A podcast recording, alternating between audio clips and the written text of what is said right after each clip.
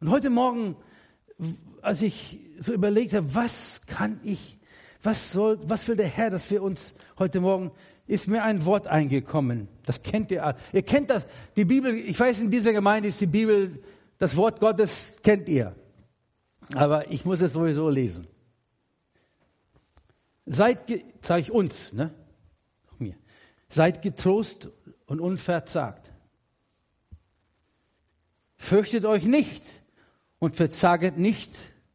Jetzt werde ich rauslassen, von wem, vor wem. Denn bei ihm ist ein fleischlicher Arm mit ihm, aber mit uns ist der Herr, unser Gott.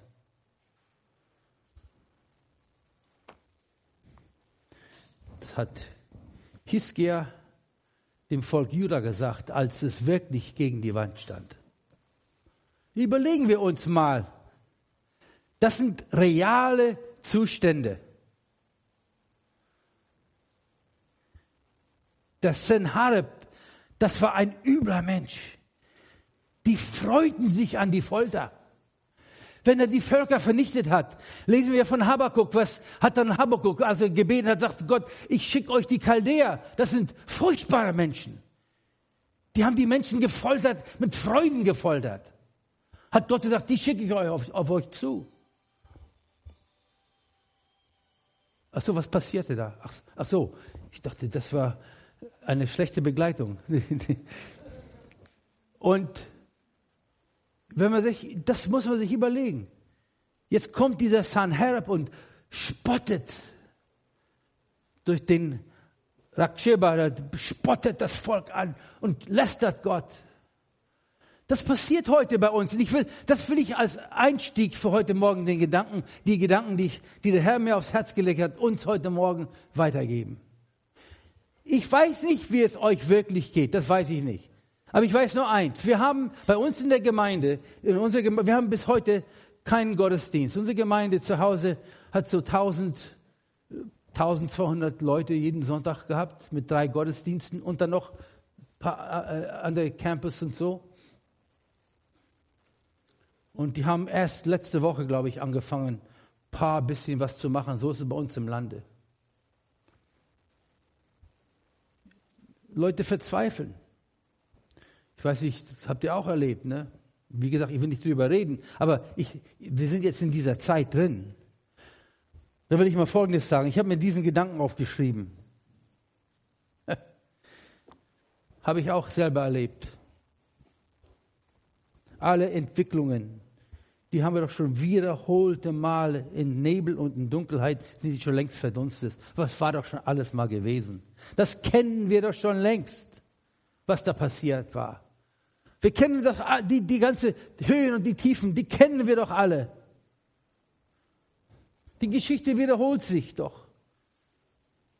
Und dann ist mir die letzten paar Wochen so, habe ich Interesse, neues Interesse gefunden über die verschiedenen Weltreiche, die wir so nachschlagen können in der, in der Wissenschaft, Archäologie und so. Das römische Reich, das wieder neu aufgebaut worden ist. Aber das sumerische Reich, das sumerische Reich war tausend Jahre alt geworden. 2000 vor Christus. Und das war stark. Und dann 1000 vor Christus. Und allmählich integrierte sich, das wurde fast spontan vernichtet.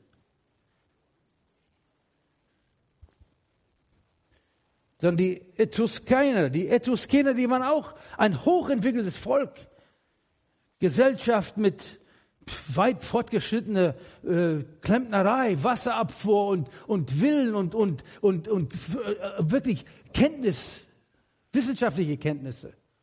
Fast ganz und gar verschwunden. Nichts mehr zu finden. Nur noch ein paar Brüche, Steinbrüche. Tafeln und so. Die Welten, die Zeiten kamen. Und dann hat auch der Prediger gesagt, was gewesen war, kommt wieder. Es ist nichts Neues unter der Sonne. Es hört sich so hoffnungslos an. Jetzt will ich was sagen.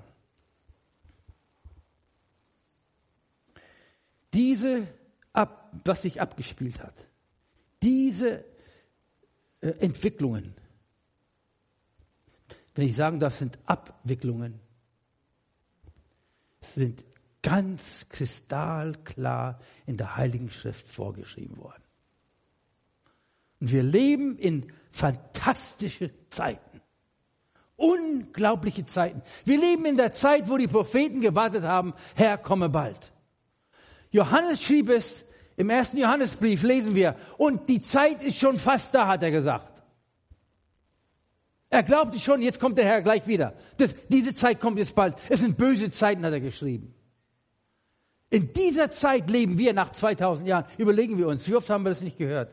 Ich, ich habe gelesen von Büchern, die geschrieben worden sind, als Hitler äh, angebrochen war, als er da sein Reich aufgesetzt hat. Das ist der Antichrist. Und Beweise dafür gefunden und so. Und dann ist das verschwunden, dann war es auf einmal nicht mehr der Antichrist. Hat Johannes gesagt, zu seiner Zeit, es gibt und gab schon viele Antichristen. Und hier sind wir 2000 Jahre später. Jetzt ist es sehr leicht, über Politik, über Geschehnisse zu erzählen. Das ist nicht mein, das ist nicht der Platz dafür. Aber wir müssen uns eins klar vor das Angesicht, wir müssen mal ganz genau klar hinschauen, was sich so langsam abspielt. Ich habe viele ungläubige Freunde, ihr auch die nichts von Gott wissen wollen, die jetzt große Angst haben.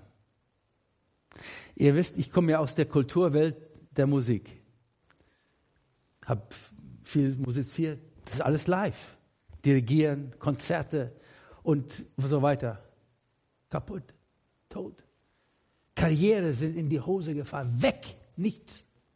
Junge Leute, die hart gearbeitet haben, äh, was äh, geleistet haben, geschaffen haben und wirklich sich Mühe gegeben, sich gewidmet haben. Fertig, Karriere aus.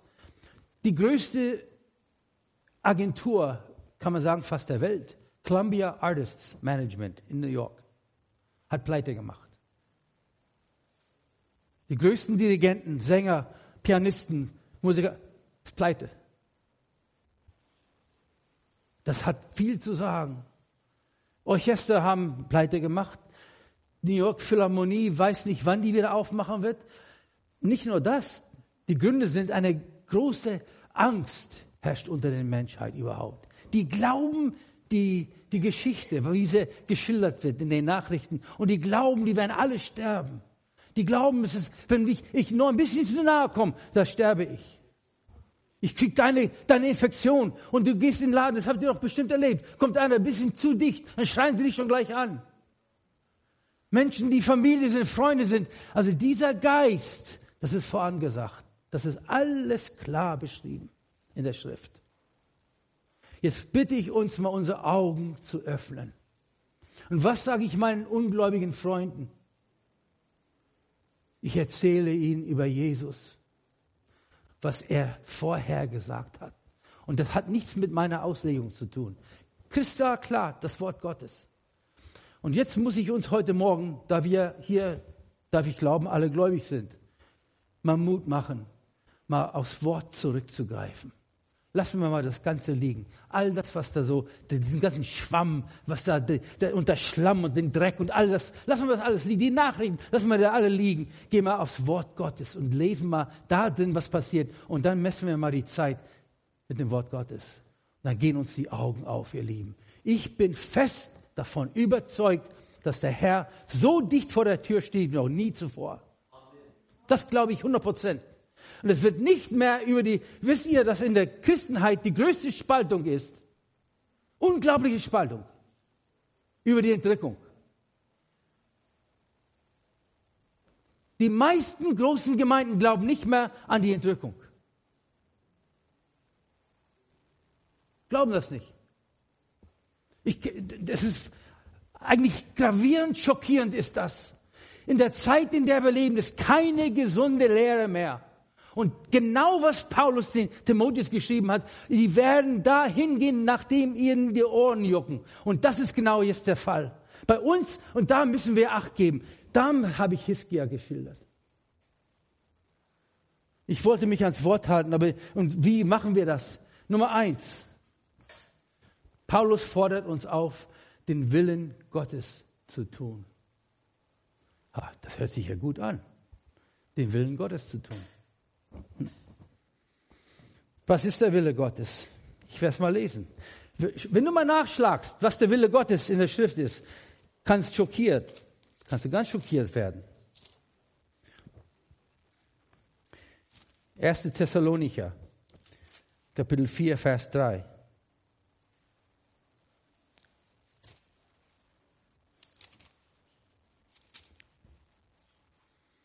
Denn das ist der Wille Gottes,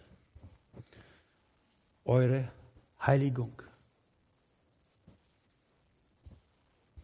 Er verbindet das mit der Hurerei und der Unreinheit. Ihr Lieben, ich stelle mich jetzt unter das Wort.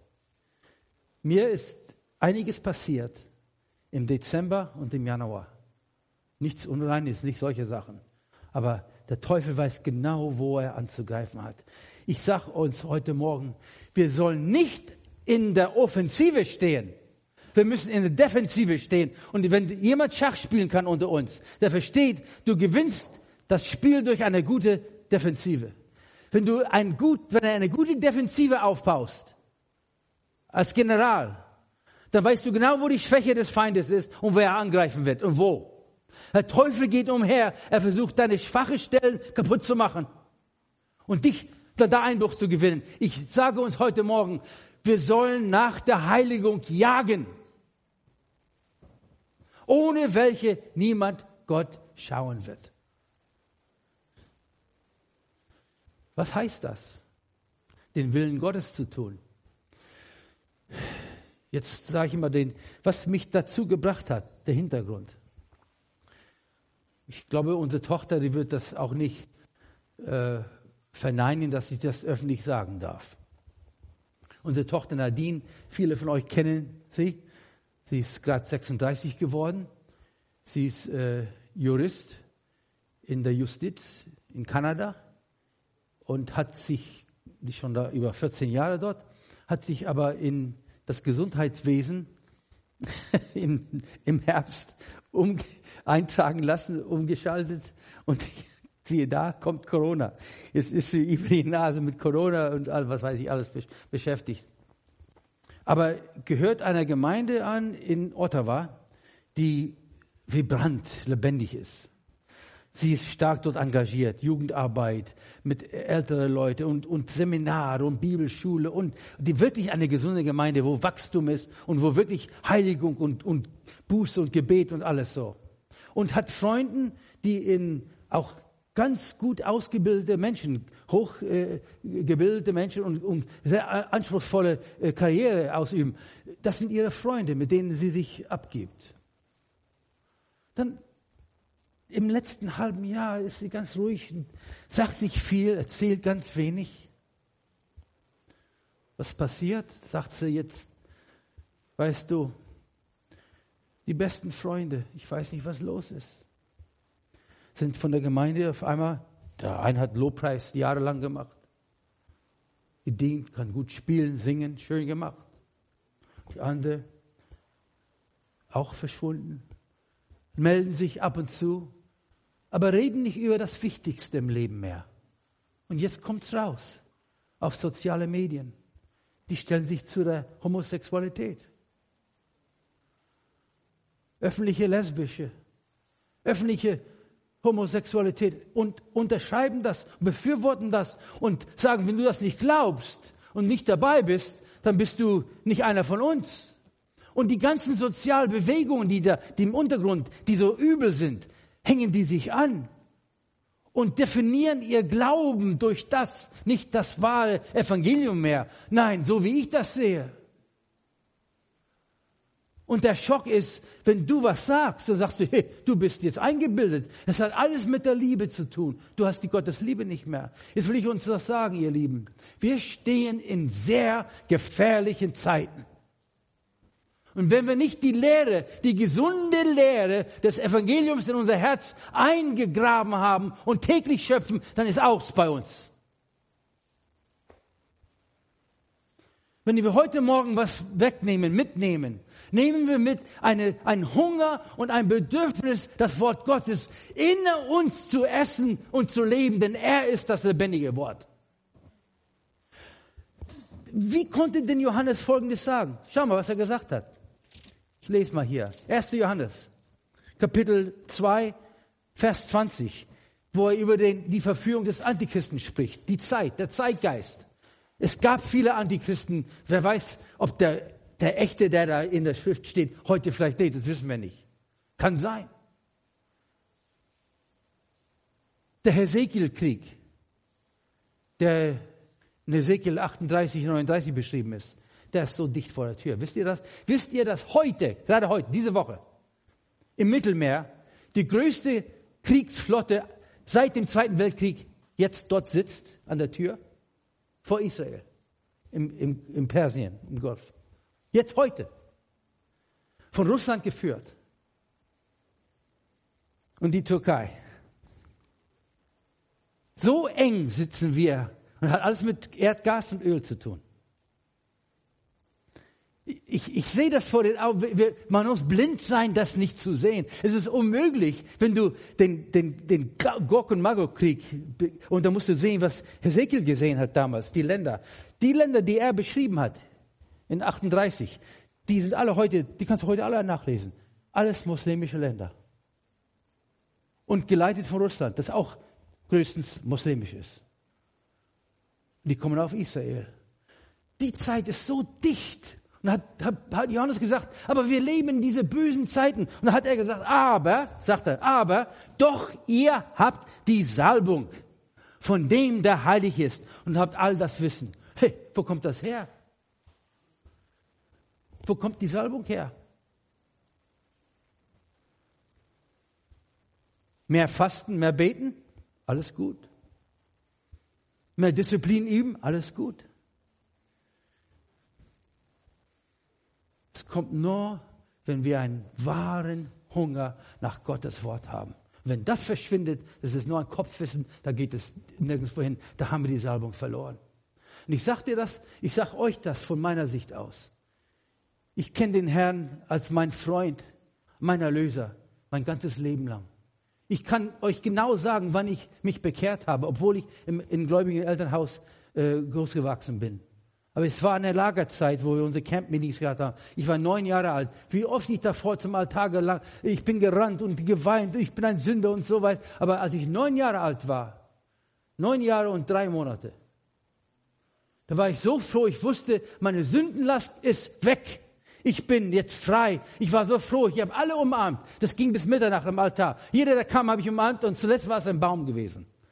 Da war ein großer Baum von mir voller, das war ein, ein mit, mit Harz ganz voll geklebt. So froh war ich. Ich stand da vor dem Baum. Ich kann mich noch ganz genau daran erinnern. Gut, wenn du, wenn du immer in dieser Freude lebst, dann bist du auch ein bisschen warte. So kannst du auch nicht immer leben. Ne? Aber diese Freude, diese tiefe Freude, hat mich mein Leben lang begleitet. Und dann kommt der Feind. Und das will ich uns heute Morgen sagen. Hiskia hat mit 25 Jahren angefangen zu regieren. Dürfen wir aber nicht vergessen, die Mutter hat viel, viel zu sagen gehabt. Und der Prophet Jesaja, der war ja am Leben. Ne?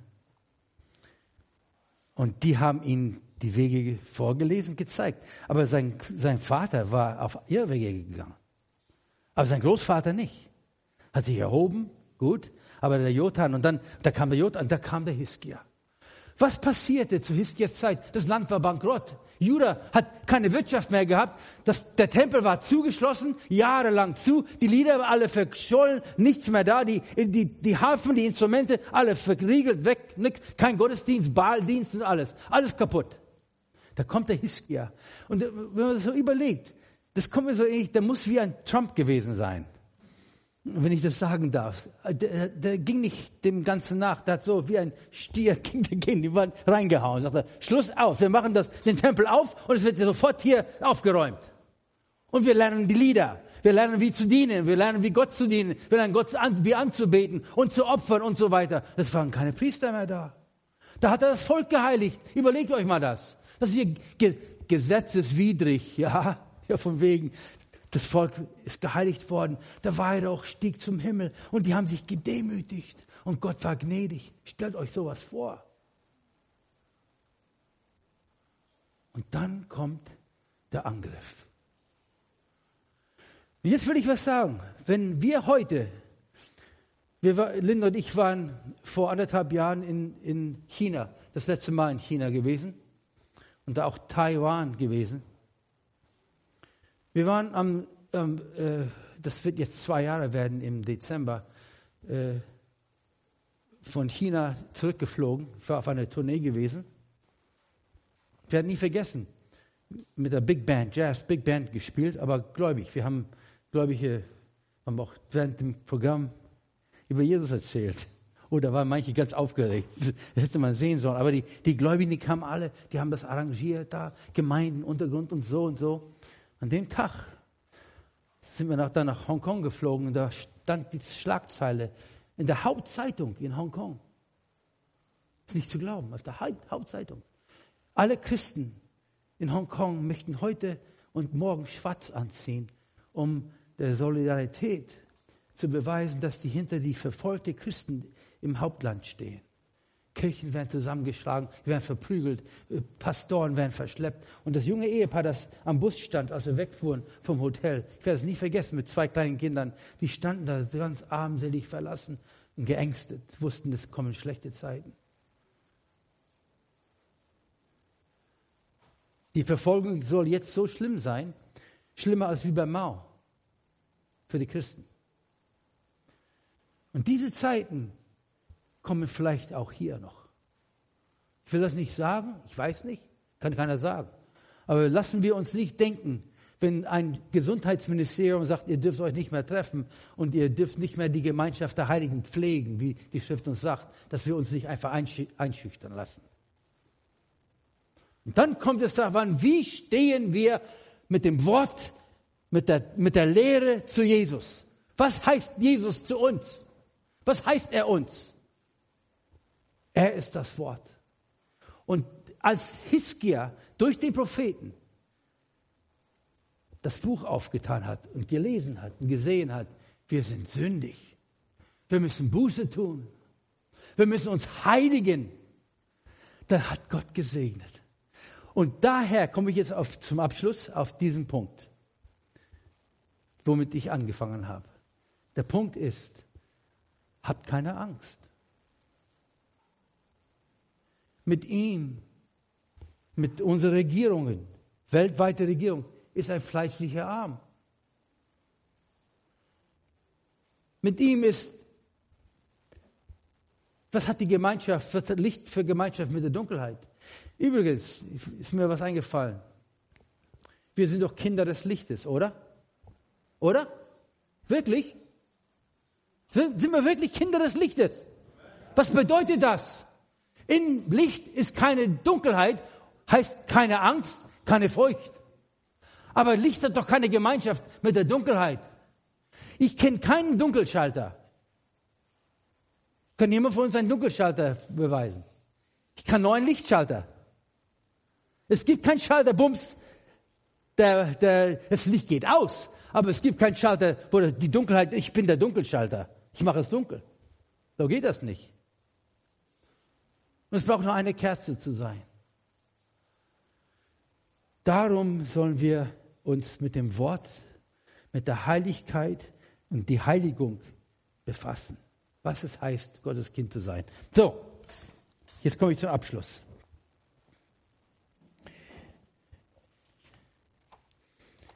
Lukas 21, 36. Ich werde uns das zum Abschluss lesen. Und, und der Hintergrund ist auch in Matthäus 24. Das kennt ihr alles. Ich will das nur, aber ich sage das nur. Wie Petrus gesagt hat, wir haben die lebendige Hoffnung. Eine lebendige Hoffnung. Aber Lukas 21, 36.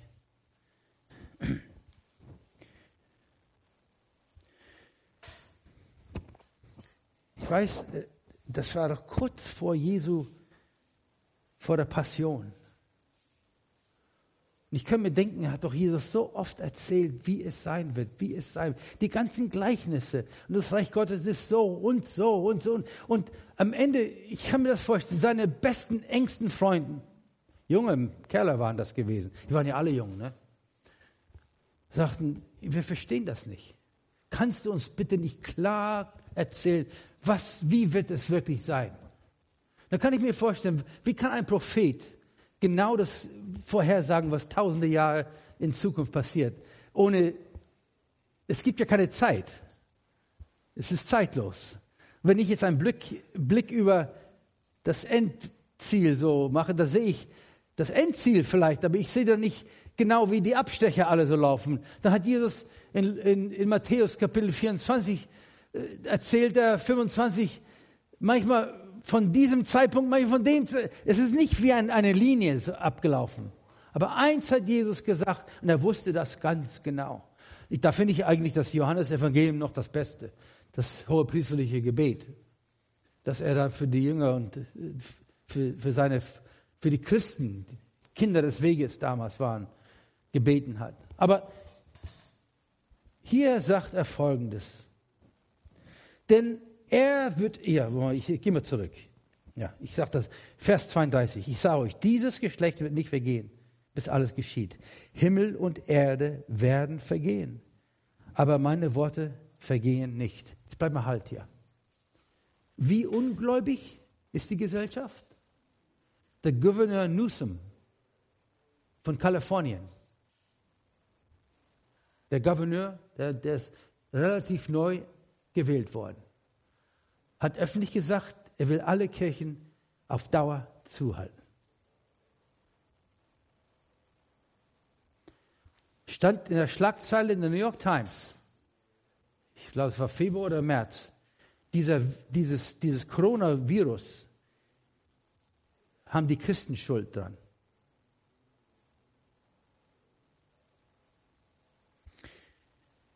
Die, die Casinos und die Abtreibungskliniken haben nie zugemacht in gewissen Staaten. Aber Kirchen mussten ab sofort unter Strafbedingungen zumachen. Man sieht hier, dass so langsam das Wort Gottes, erstens mal darfst du in die Schule, du darfst in gewissen Gebieten in Kalifornien darfst du mit einer Bibel nicht in die Schule rein. Nehmen sie dir weg. Ist nicht erlaubt. Dann hat man da Widerstand geleistet, ging er vor das Gericht und dann haben sie wieder ein bisschen zurückgezogen. Aber die Tendenz, die Richtung treibt, das Wort Gottes muss raus und weg. Jesus sagt aber, meine Worte vergehen nicht. Ich will das fest sagen, ihr Lieben. Wir halten an das Wort fest. Und die verfolgte Christen in China, die halten sich an das Wort fest. Ich kann euch äh, Geschichten erzählen, was die Bedingungen sind, überhaupt ein Mitglied und getauft zu werden in dieser Untergrundkirche in China. Musst du gewisse äh, Bücher auswendig erzählen können aus der Schrift. Sonst wirst du nicht getauft. Denn die wissen, du darfst kein Buch tragen. Wir haben zwei Bibeln bekommen in China auf Chinesisch äh, gedruckt, das ganze Orchester hatte, da sollten wir die austeilen, aber mit Vorsicht. Dann zwei äh, in, in, in der Gruppe haben die aufgeschlagen im Zimmer, wollten mal nur reingucken, haben vergessen, haben liegen lassen. Da kam die Dienstmagd, hat das gesehen, hat die angezeigt. Da klopft es an der Tür zum Verhör. Die haben wir aber nicht aufgemacht. Da kam das rum. Hey, gibt acht, was ihr mit den Bibeln macht. Da haben wir die verstaut und dann geheim weitergegeben. Das war vor anderthalb Jahren, zwei Jahren jetzt. Das Wort Gottes, warum? Warum ist man damit beschäftigt, das Wort Gottes rauszuschaffen? Denn das ist Leben. Das Wort Gottes ist nicht Regeln. Das Wort Gottes ist lebendig, ist die Kraft Gottes im Wort Gottes. Und jetzt sage ich uns, wir müssen uns an das Wort Gottes halten und gesund studieren und beten uns in, inwendig so gut wie möglich behalten und bearbeiten. Denn an Lehre fehlt es in unseren Kirchen. Darum sind Nadines Freunde abgetaucht. Es fehlte an Lehre. Man liest gewisse Sachen und sagt, nee, das heißt das nicht so. Und dann hört man sich gewisse Leute an, die einem das Gewissen ein bisschen entlasten. Aber das Leben geht so weiter in Homosexualität, in Nebenbuhlerei, in Hurerei und was. Das geht alles okay. Denn Gott ist ja Liebe. Ich will uns heute Morgen sagen, Gott ist heilig. Und wenn wir uns vor die Heiligkeit Gottes, wenn wir seine Heiligkeit sehen würden, wir würden sprachlos zu Boden fallen. Da kommt nichts mehr vor. Und das will ich uns heute Morgen vor, vormalen. Hiskia hat das erlebt. Der Weihrauch ging in den Tempel bis zum Himmel hoch. Das Volk hat sich gebeugt, aber dann kommt der Angriff und diese Angriffe kommen auf uns zu. Ob es ein Virus ist oder ob es ein, ein Wirtschaftszerfall ist, ob es ein Krieg ist, egal was. Wir wissen, wir sind in dieser Welt, unbeständige Welt, sind wir beständig standhaft durch den Heiligen Geist. Und dann hat Jesus das gesagt hier. Hütet euch aber, dass eure Herzen nicht beschwert werden mit Fressen und Saufen und mit täglichen Sorgen und dieser Tag nicht plötzlich über euch kommt wie ein Fallstrick. Denn er wird über alle kommen, die auf dem ganzen Erdboden wohnen. So seid alle Zeit wach. Hört mal, das will ich uns sagen. Heute Morgen. Seid alle Zeit wach. Und betet, dass ihr stark werdet zu entfliehen. Diesem allen, was geschehen soll und zu stehen vor dem Menschensohn. Das ist für mich die lebendige Hoffnung. Der Herr, er sorgt sich um die Seinen. Horst hat gesungen, er sieht die ausgestreckten Hände, die sind heute da. Diese ausgestreckte Hände, die umarmen dich und mich. Und wenn der Staat sagt, du darfst keinen umarmen, ich sage, umarme sie. Seine Hände umarmen uns. Seine Arme umarmen uns. Er trägt uns. Er sorgt um uns. Er hat uns sein Wort hinterlassen. Zweifeln wir nie an sein Wort. Lassen wir sein Wort in uns leben. Lassen wir die Chorse liegen. Lassen wir die Lieder liegen. Alles gut, schön, hat alles seinen Platz. Lasst uns mal ans Wort ran. Lasst uns das Wort mal richtig lebendig werden in uns. Denn das Wort ist Leben. Das Wort ist Geist.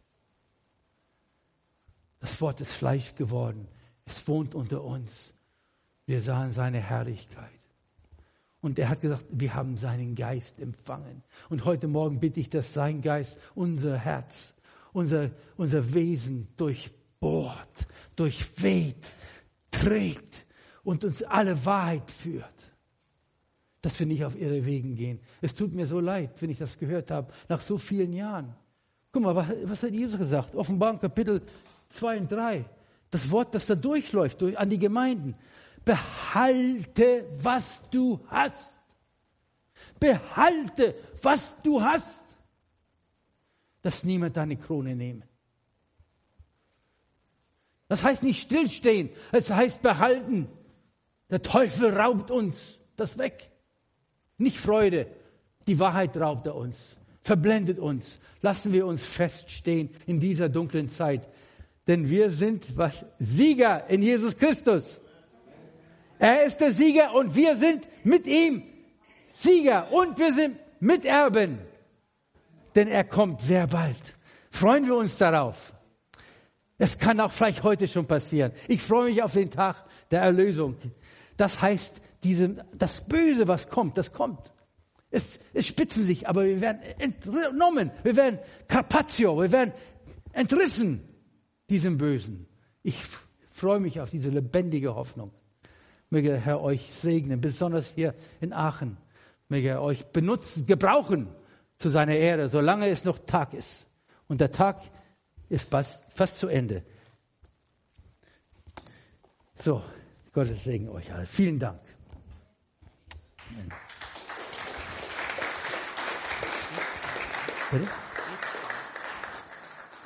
Ja. Ein Gebet. Lass uns mal aufstehen.